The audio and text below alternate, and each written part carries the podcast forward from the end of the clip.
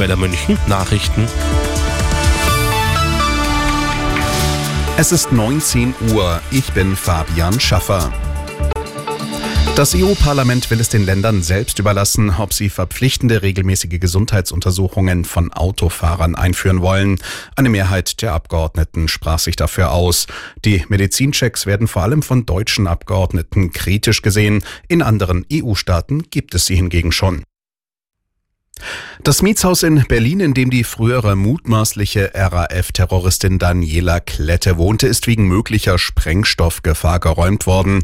Alle Bewohner mussten ihre Wohnungen verlassen, berichtet die DPA. In dem Haus war Klette am Montagabend festgenommen worden. Seitdem war die Wohnung untersucht worden. Bundeswirtschaftsminister Habeck hat auf der Internationalen Handwerksmesse in München für Wertschätzung für den Berufszweig geworben. Wir brauchen in Deutschland alle Menschen, alle Tätigkeiten und es gibt keinen Unterschied zwischen Kopf- und Handarbeit. Die konjunkturelle Lage nannte Habeck herausfordernd, sie werde aber wieder in Gang kommen. Die prorussischen Machthaber der abtrünnigen Region Transnistrien in der Republik Moldau haben offenbar Russland um Schutz gebeten. Ein Kongress in dem Separatistengebiet stimmte demnach für eine entsprechende Resolution.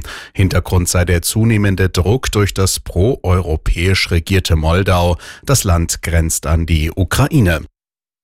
Die deutschen Fußballnationalspielerinnen wollen heute ihre letzte Chance auf eine Olympiateilnahme nutzen. In der Nations League trifft die DFB-Auswahl im Spiel um Platz 3 in Herrenweden auf die Niederlande. Nur bei einem Sieg gibt es das begehrte Ticket für die Sommerspiele. Sarai Linda.